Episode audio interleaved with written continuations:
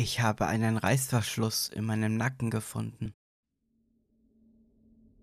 Ich habe ihn zufällig gefunden. Ich war dabei, mein Haar hochzustecken, etwas, das ich fast jeden Tag tat. Meine Hand berührte etwas am unteren Ende meines Haaransatzes. Es hätte auch ein großer Hautfetzen sein können. Ich beendete das Hochstecken meiner Haare und griff nach meinem Handy, damit ich das Ding besser sehen konnte.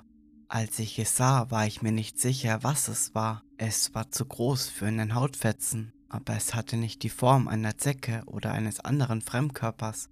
Als ich es anstarrte, wurde mir klar, dass es der obere Teil eines Reißverschlusses war. Er war dunkler als mein Hautton. Er war eher ein rosiges Grau. Nervös griff ich hinter mich, um ihn zu berühren. Er war glatt, als ob er aus Metall wäre, aber es war kein Metall, es war Haut, nur nicht meine Haut. Es gelang mir, den Reißverschluss auf und zu zu machen. Es tat nicht weh, aber ich hatte es erwartet. Wie lange war er schon da? Ich hatte es vorher nicht bemerkt.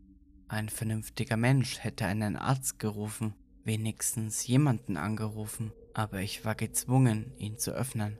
Ich zog den Reißverschluss ein Stückchen herunter. Es tat immer noch nicht weh. Als ich zog, kamen die Zähne des Reißverschlusses zum Vorschein. Es kam kein Blut heraus, aber meine Haut begann sich zu schälen. Ich wusste, ich sollte aufhören. Meine Finger zitterten, als ich noch ein wenig weiterzog.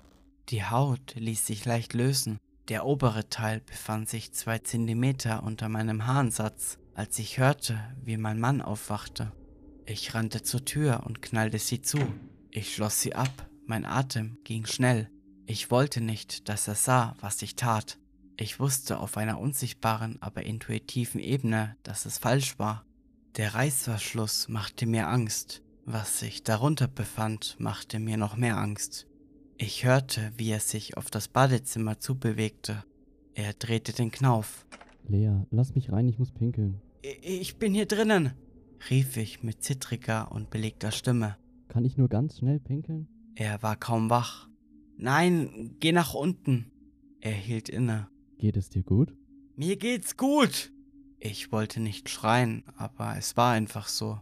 Das Schweigen, das folgte, war schmerzverzerrt. Er wartete einen Moment lang, vielleicht in der Hoffnung auf eine Entschuldigung oder eine Erklärung. Ich gab ihm weder das eine noch das andere. Schließlich ertönten seine Schritte auf dem Flur. Ich spürte Erleichterung und Angst gleichermaßen. Nach ein paar Atemzügen kehrte ich zum Spiegel zurück, mein Handy in der Hand. Als ich den Reißverschluss wieder sehen konnte, tropfte eine dicke, schwarze Flüssigkeit aus der Öffnung. Es war zu dunkel, um Blut zu sehen. Ich berührte sie. Sie war warm. Die Substanz war klebrig und zog sich zwischen meinen Fingern zusammen. Ich führte meine Hand an mein Gesicht und betrachtete sie genauer. In dem Blut befanden sich kleine Gold- und Lichtpartikel. Es waren kleine Kosmen in dem Schlamm. Max hämmerte an die Tür. Warum antwortest du mir nicht? Meine Augen verließen meine Hand und gingen zur Tür.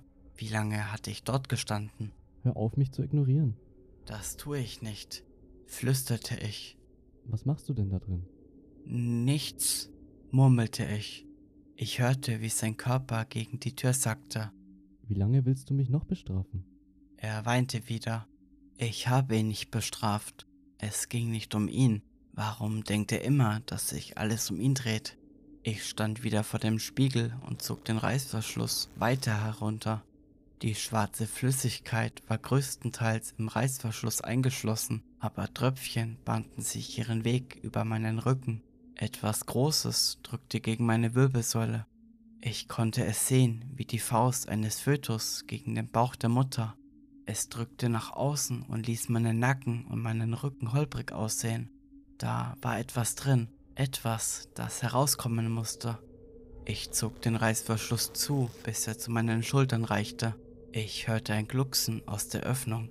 Einen Moment lang dachte ich, Spinnen kämen aus den Zähnen, aber als ich blinzelte, waren sie verschwunden. Ich hatte mich noch nie so verängstigt gefühlt und doch so gezwungen, besessen. Meine Hand zitterte so sehr, dass ich den Reißverschluss nicht halten konnte, um ihn zu öffnen. Eine glitschige Hand schoss aus der Öffnung, bedeckte mich mit der schwarzen Substanz. Ich schrie auf. Die Hand schnippte die Substanz ab, fast lässig, und griff nach dem Reißverschluss. Max Stimme drang in die Zähne. Was ist hier los? Bist du verletzt? Ich fiel auf die Knie, als die fremde Hand den Reißverschluss weiter aufzog. Er war an meinen Schulterblättern, dann in der Mitte meines Rückens und dann am unteren Rücken. Meine Haut schälte sich wie ein Kokon nach vorne. Die Hand zog sich in mich zurück. Nach ein paar Augenblicken kam mein Bein zum Vorschein, das sich wie ein Tänzer aus meinem Körper streckte. Dann ein weiteres Bein, nach hinten gebeugt, mit den Füßen auf dem Boden kam eine Gestalt zum Vorschein. Sie richtete sich auf. Lange Haare klebten an ihrem Körper. Erschrocken kroch ich von ihr weg. Meine Haut war immer noch offen und spuckte die schwarze Substanz auf den Boden. Ich konnte immer noch Kosmos in dem Eiter sehen. Die Gestalt drehte sich zu mir um. Es war eine Frau, nackt und in Schwarz getaucht. Sie beugte sich vor und lächelte mich an. Noch etwas, sagte sie mit einer Stimme, die ich wiedererkannte. Sie griff über mich hinweg und drückte ihre Hand in die Öffnung auf meinem Rücken. Zum ersten Mal fühlte ich Schmerz.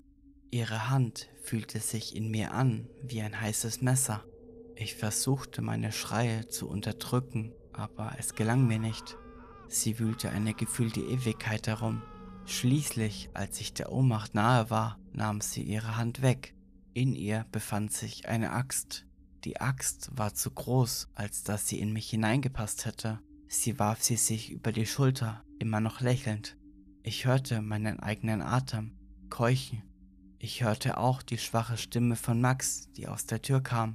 Er bettelte, weinte, er klopfte, hämmerte.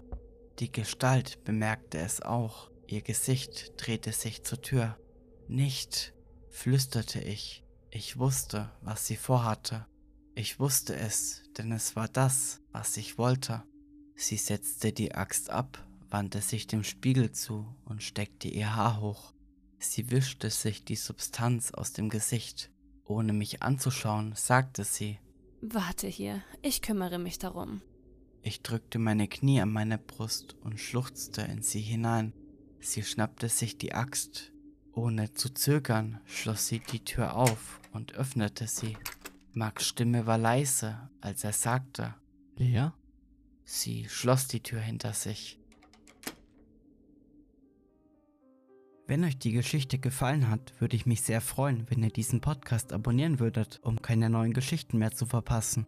Bei Spotify könnt ihr mir gerne eine Bewertung oder bei Apple Podcast eine Rezension hinterlassen. Ihr könnt mir natürlich auch auf Instagram eine Nachricht schreiben. Vielen Dank für eure Aufmerksamkeit. Wir hören uns bald wieder.